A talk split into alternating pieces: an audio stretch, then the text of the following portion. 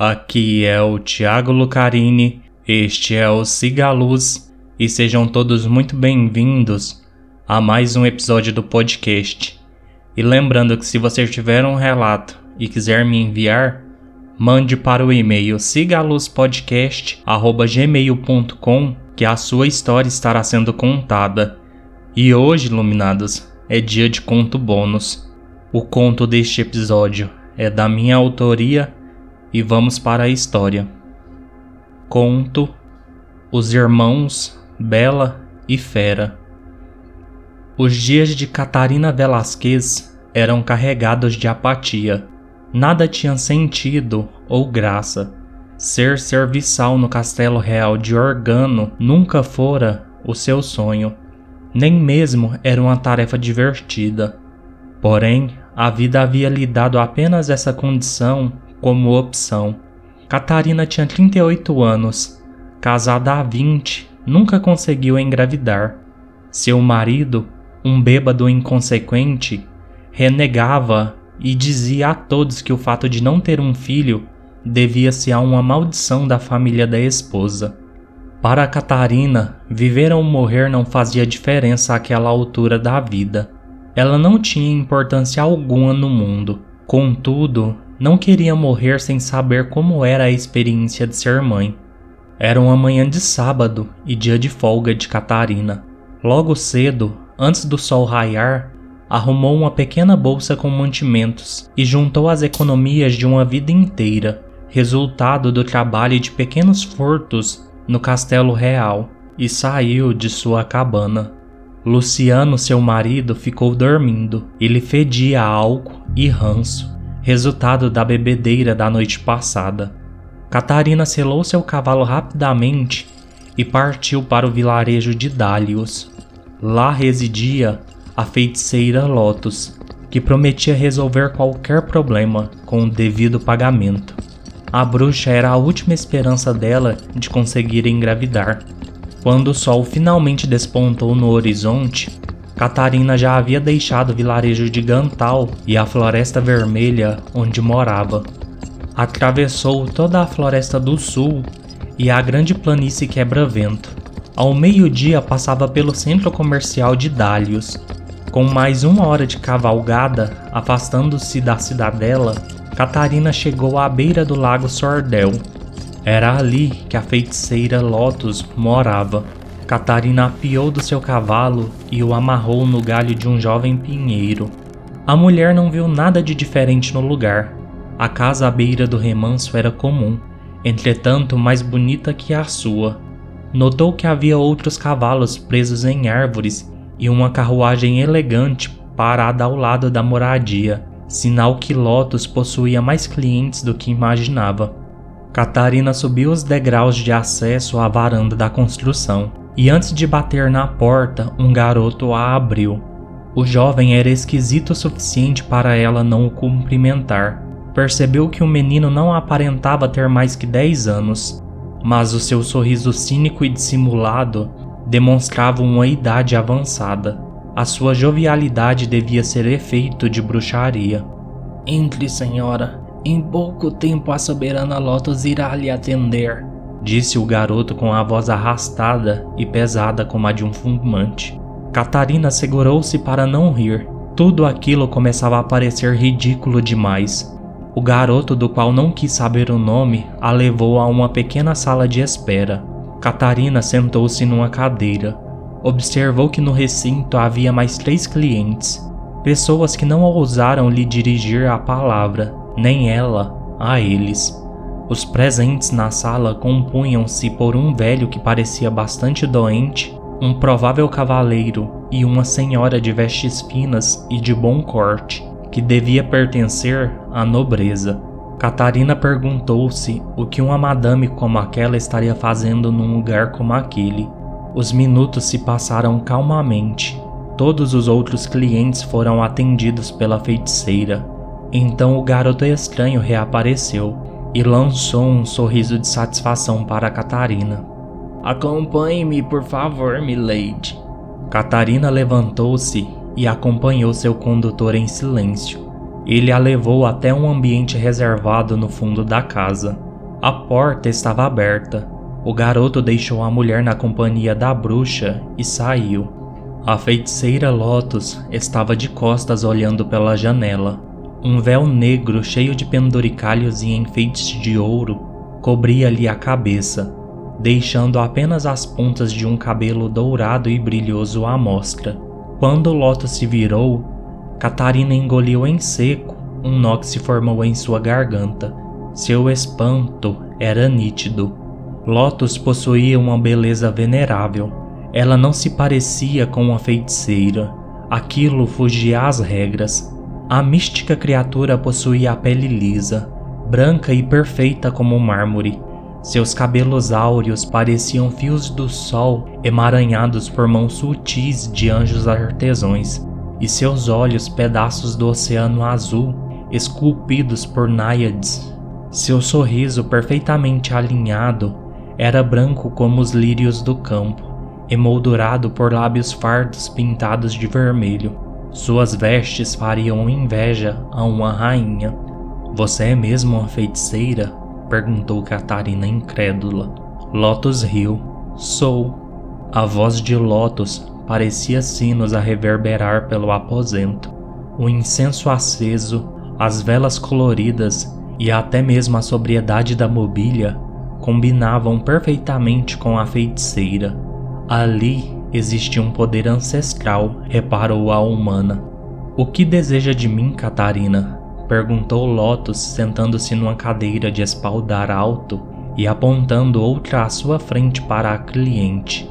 Não havia nada mais entre elas. Catarina acomodou-se desconfortavelmente. Não deixou passar despercebido o fato de Lotus ter dito seu nome sem sequer tê-lo dito. Sem mais delongas, foi direto ao ponto. Eu quero engravidar. Necessito ser mãe. E quero que seja uma menina bela como você.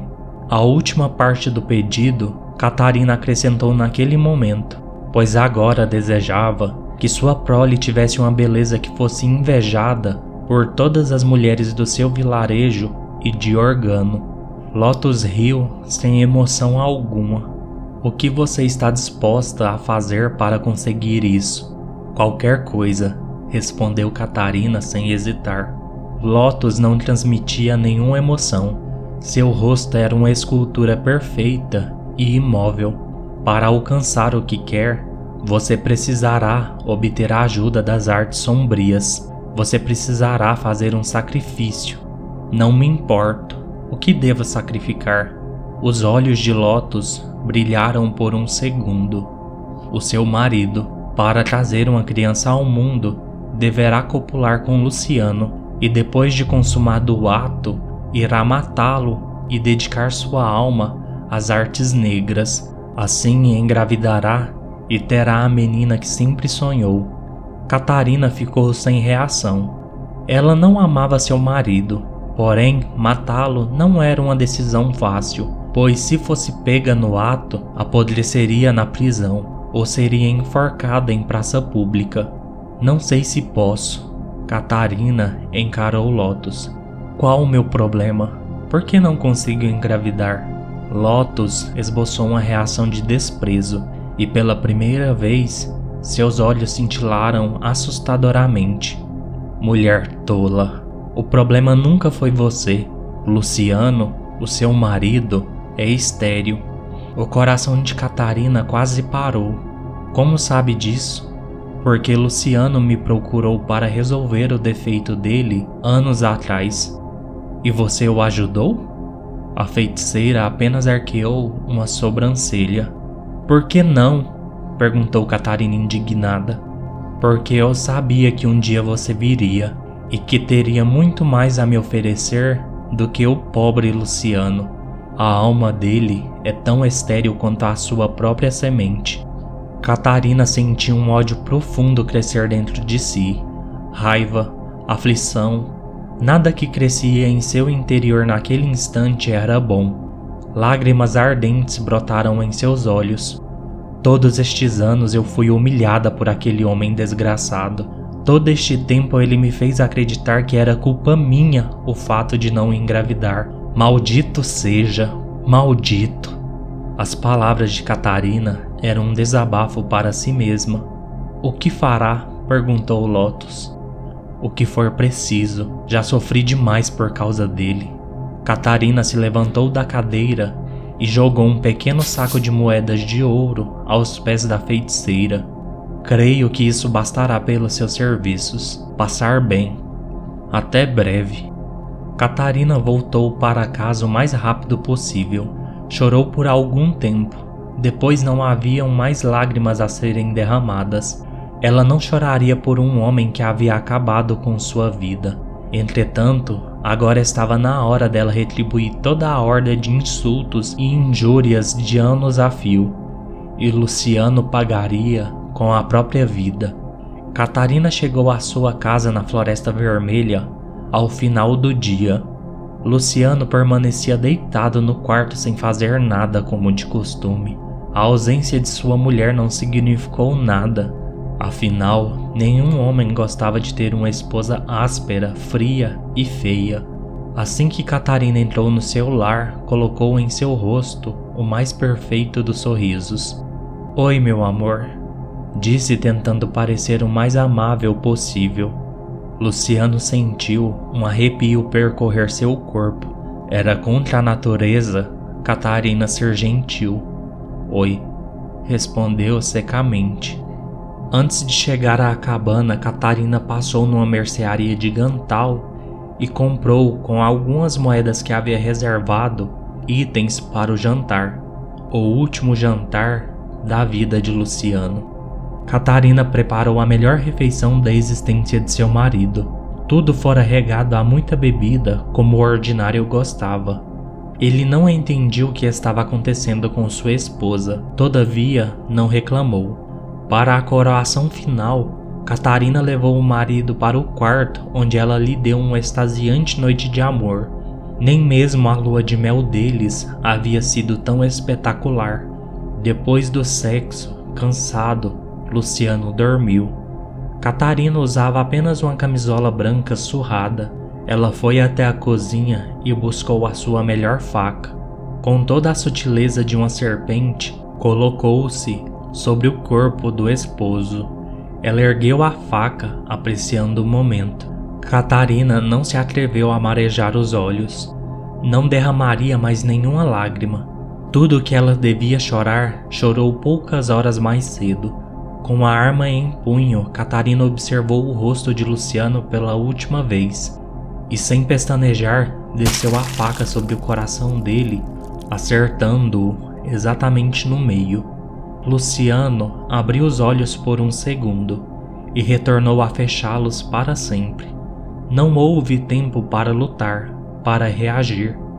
A morte é como um remédio amargo, ruim, difícil de engolir, porém, com o tempo nos acostumamos e percebemos que ela é necessária. Sua morte, Luciano, é essencial para algo muito maior, meu querido. Por isso, eu dedico a sua alma às artes funestas, aos arcanos misteriosos do destino quebrado, disse Catarina, sem nenhum tom de comoção. Um vento gélido varreu o quarto após a dedicação do espírito de Luciano. Catarina livrou-se do corpo do marido, enterrando-o na parte mais sombria da Floresta Vermelha. Quando alguém lhe perguntasse pelo traste, ela simplesmente diria que ele havia ido embora. Todos acreditariam nisso, pois esperavam por isso. Semanas depois, Catarina teve a confirmação de que estava grávida. A partir deste momento, tornou-se a mulher mais feliz do reino de Organo e do vilarejo Gantal. O sumiço de Luciano não foi percebido. Na verdade, ninguém se importava com ele o suficiente para ser lembrado. Catarina trabalhou no castelo real alegremente para conseguir dinheiro para arrumar o enxoval da criança que carregava em seu ventre. Tudo estava perfeito. Sua vida finalmente tomou o rumo desejado. No sexto mês de gravidez, Catarina voltava para casa a pé, pois já não aguentava andar a cavalo. O sol se punha na floresta vermelha ela morava dentro da floresta desde seu casamento com Luciano. Ele afirmava não gostar de vizinhos e do movimento excessivo nas ruas de Gantal. Catarina acabou habituando-se a isso, e no final das contas, sua residência não ficava muito longe do centro de Gantal, onde fica o Castelo Real. O cascalho quebrava-se sob seus pés. O som de uma carruagem fez-se audível no trajeto. Percebeu que o veículo diminuiu o ritmo ao aproximar-se dela. Com o relinchar dos cavalos, o cocheiro parou ao seu lado. A porta se abriu. Você não está muito longe de Dalius? Não perguntarei como você está, pois vejo que vai muito bem, disse Lotus com a sua inconfundível voz de sinos. O que quer comigo? Apenas conversar. Lotus estendeu a mão para Catarina. Aquilo tudo não cheirava muito bem à grávida, porém não recusaria um pedido de Lotus. Ela sabia que as pessoas que contrariavam a feiticeira não viviam muito tempo para contar história. Assim que Catarina acomodou-se dentro da carruagem, o cocheiro bateu as rédeas nos cavalos, fazendo-os voltar a andar. O que deseja? Catarina nunca fora de muitos rodeios.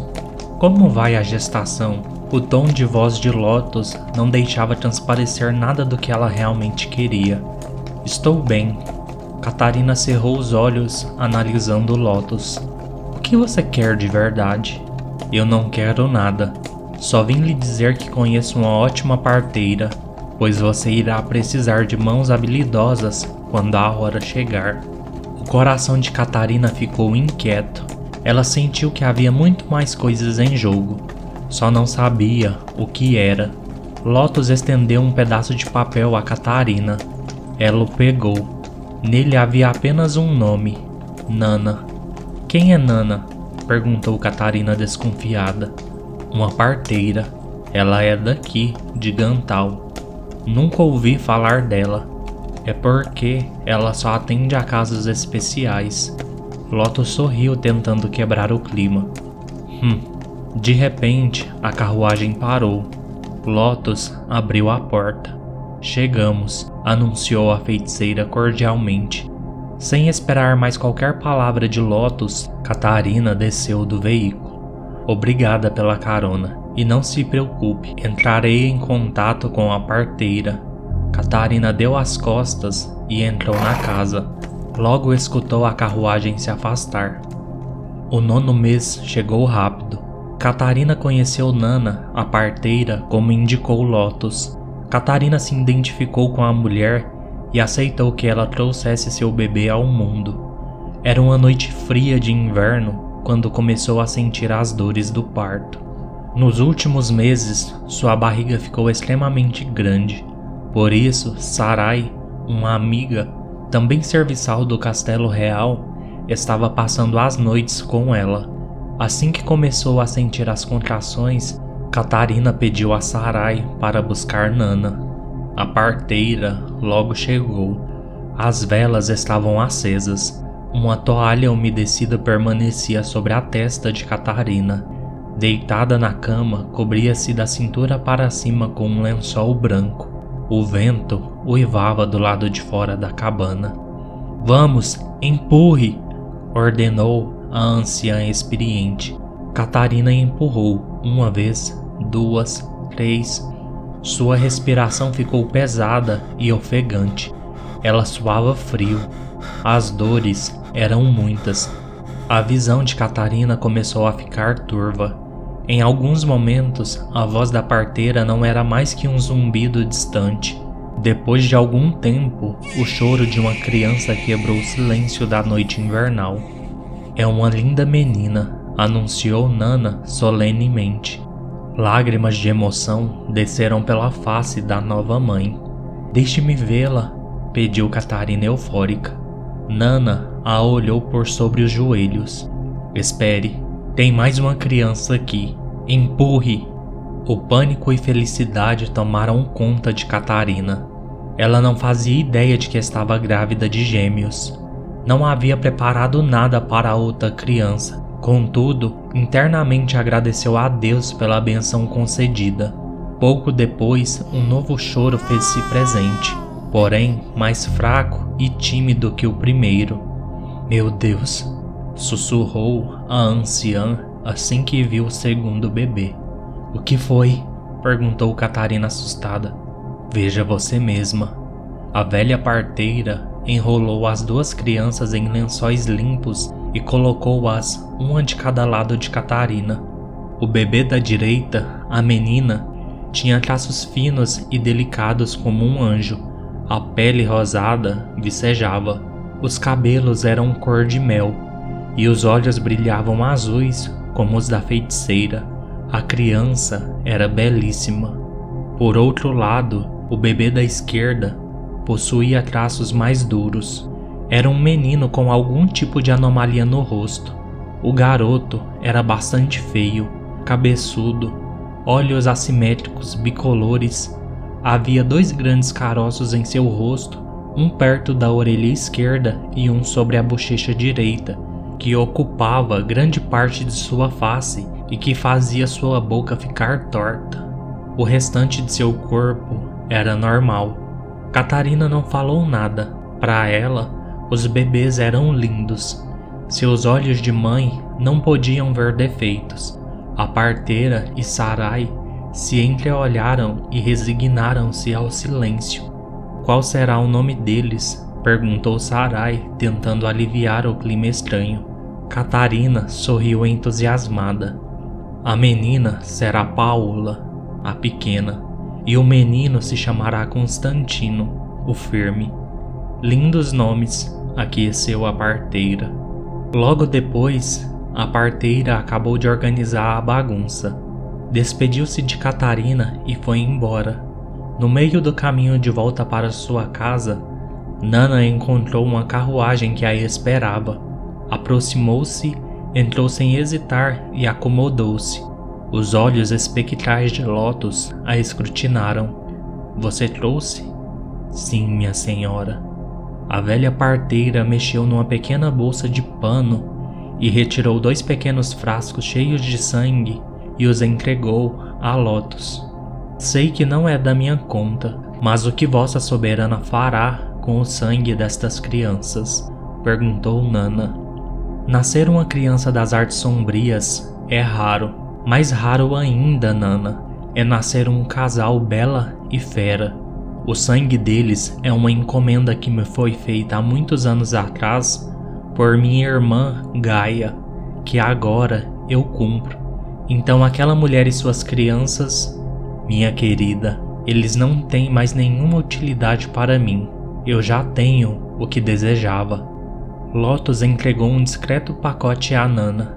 E agora você tem a sua parte. Logo a seguir, Nana desceu da carruagem e seguiu seu caminho. Lotus fez o mesmo.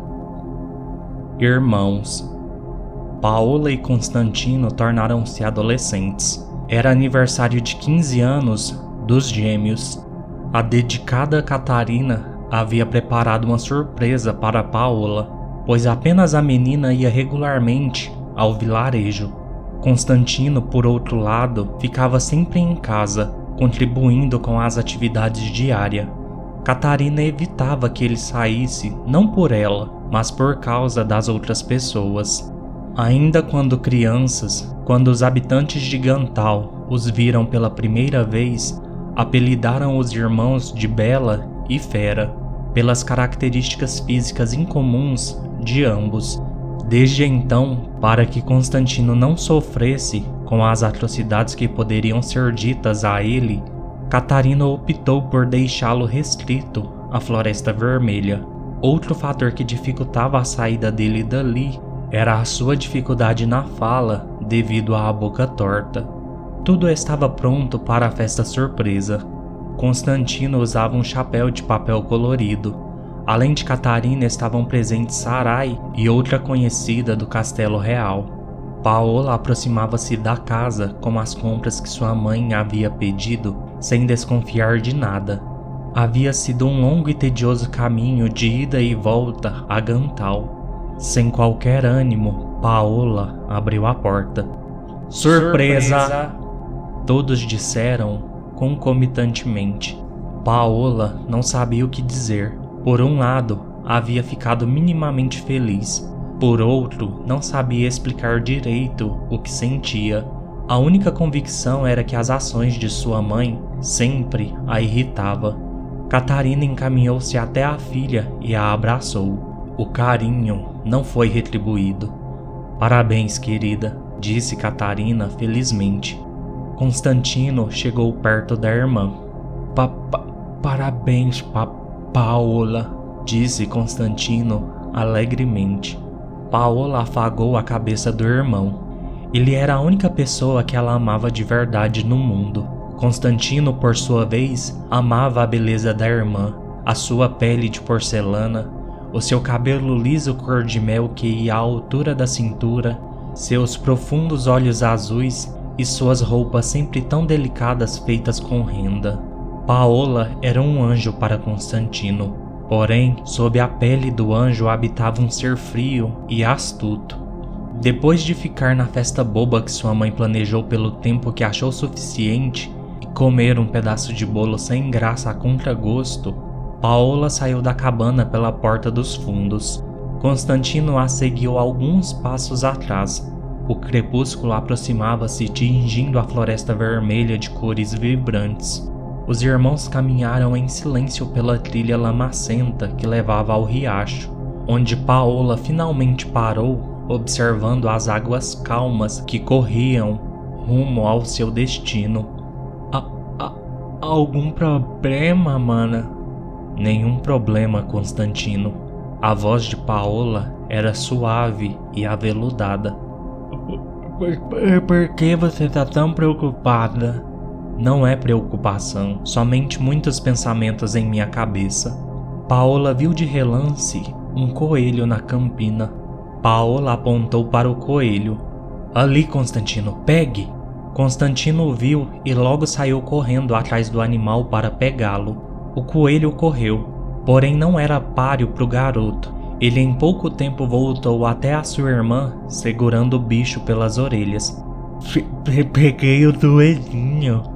Parabéns, Constantino. Quer que eu faça o mesmo de sempre, mano? Por favor, Constantino retirou um pequeno canivete das suas roupas surradas e, sem misericórdia alguma, cortou o pescoço do coelho. O animal agonizou. O sangue fluiu pelo pelo cinza. Os olhos de Paola brilharam. Ela amava a cor do sangue.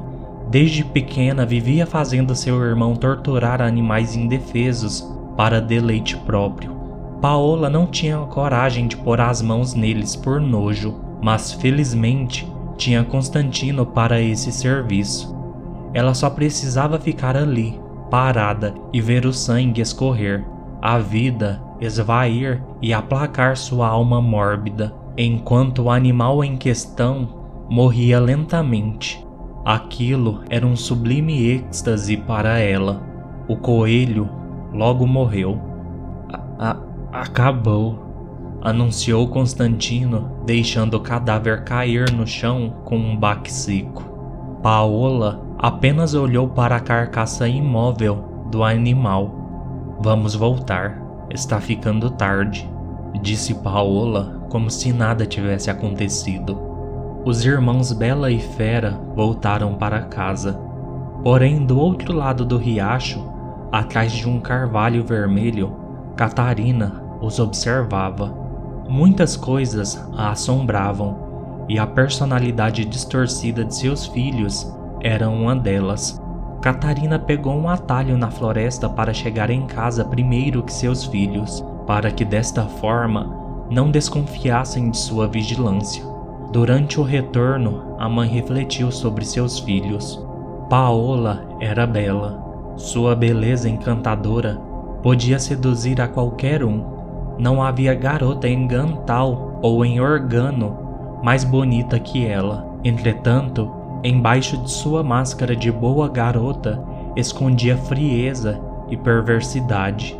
Constantino era gentil, porém fazia tudo o que a irmã pedia, independente de ser certo ou errado. Paola era o seu referencial. O que valorizava Constantino era sua agilidade, inteligência e extrema força, e isso Paola usava a seu favor.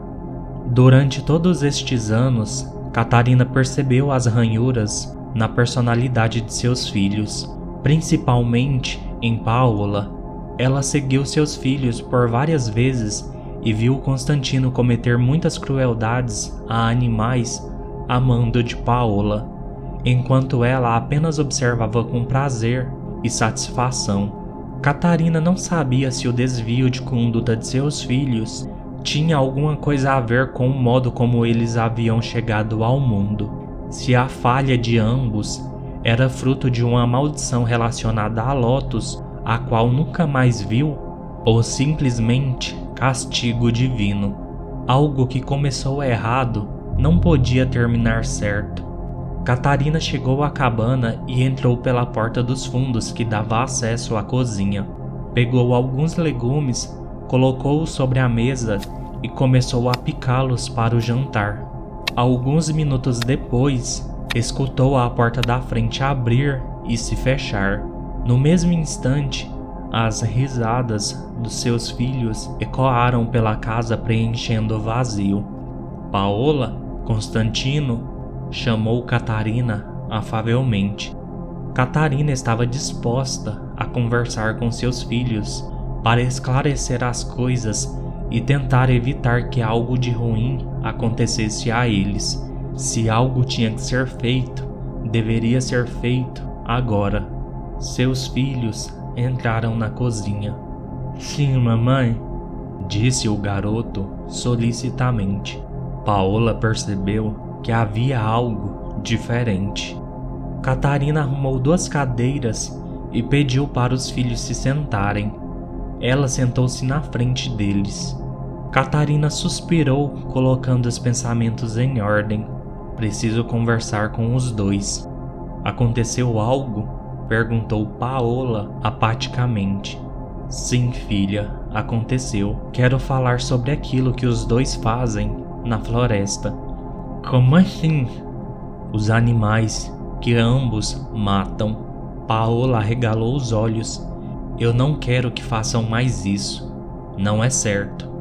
Paola entortou a cabeça de lado, analisando a mãe. Seus pensamentos incendiavam-se de fúria. Acho que é muito tarde para uma crise de consciência, mamãe. Quem é você para nos dizer isso? Catarina levantou-se asperamente da cadeira. Ela finalmente entendeu o porquê da indiferença de Paola. Eu sou a mãe de vocês, e vocês me devem obediência. Por favor, se acalmem. Mamãe, você não tem senso moral para nos dizer o que devemos ou não fazer. Catarina sentiu seu sangue ferver de raiva. O que disse? Paola riu sarcasticamente. Constantino estava com medo da situação. Eu sei da verdade, mamãe. Que verdade, garota! As pernas de Catarina ficaram bambas. Imediatamente se arrependeu da pergunta que fez. Que você matou o nosso. A garota foi silenciada com uma bofetada estridente. Paola sentiu o gosto de sangue brotar em sua boca devido a um corte aberto na face interna da bochecha ocasionado pelo tapa. No mesmo instante, ela começou a rir como se algo ruim a tivesse possuído. Depois, eu que sou a fria, Catarina não aguentou de tanto ódio e pulou sobre Paola, a agredindo. Constantino não sabia o que fazer. Num impulso, pegou a faca sobre a mesa e segurou a mãe pelos cabelos. Catarina estava agarrada ao pescoço de Paola. Corte o pescoço dela, Constantino, ordenou Paola friamente. Constantino hesitou por um segundo. Catarina olhou no fundo dos olhos da filha. Eu sei que vou morrer, mas saiba de uma coisa, filha. Aqui existe uma fera e não me refiro a Constantino. Sua beleza um dia irá acabar e então você verá o que realmente é uma besta assassina e doentia. Lamento muito por isso. Sei que sou a culpada por tudo. Apenas lembre-se que somos produtos de nossas ações e o tempo encarrega-se de nos fazer pagar por elas, como estou pagando agora. Catarina tirou as mãos do pescoço da filha e Paola enlouqueceu no mesmo instante. Corte o pescoço dela, Constantino. Faça-a calar. Corte, corte, corte. As palavras de Paola penetraram na mente de Constantino como uma nuvem venenosa. Sem vacilar, o garoto cortou o pescoço de Catarina. O sangue jorrou sobre Paola, abrindando com sua cor favorita. Constantino soltou a faca e os cabelos da mãe, deixando-a cair para a frente. Ele encolheu-se num canto da cozinha, choramingando e assustado com tudo. Catarina permaneceu imóvel no chão, esvaindo-se em dor e culpa, pois havia sido ferida não apenas na carne, mas na alma. Ela estava quebrada, sem a possibilidade de conserto. Percebeu tarde demais que feitiço algum poderia lhe dar a felicidade tão sonhada. Paola levantou-se e caminhou até o irmão. Ajoelhou-se ao seu lado e o abraçou. Shh, se acalme. Está tudo bem, Constantino. Vai ficar tudo bem. Não se preocupe. Eu estou aqui e ficaremos juntos para sempre de agora em diante. Pr promete? Prometo.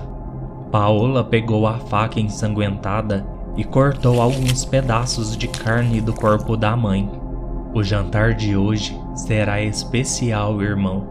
A ausência de Catarina fora explicada por ambos ao dizerem que a mãe havia saído numa manhã para trabalhar e nunca mais voltou. Catarina, assim como Luciano, não faria falta a ninguém. O sangue e a carne de Catarina despertaram em Paola o gosto pelo sabor humano. Ele era muito mais delicioso que o dos animais, e isso a fascinou. Desde então, Paola passou a ir ao centro de Gantal e atrair com sua beleza homens e mulheres que são levados à Floresta Vermelha e mortos por Constantino, apenas para saciar a sede insana de sangue dos irmãos. Com o passar dos anos, a floresta maldita adquiriu literalmente o tom vermelho do sangue de suas vítimas. O tempo é o pai da paciência, e ele será o único capaz de findar as maldades e insanidades dos irmãos canibais Paola e Constantino, a bela e a fera da Floresta Vermelha.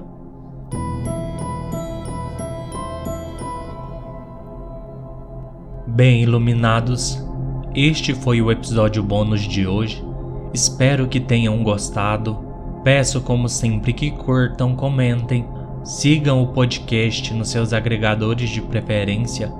Venha fazer parte do Cigaluz, me enviando seus relatos.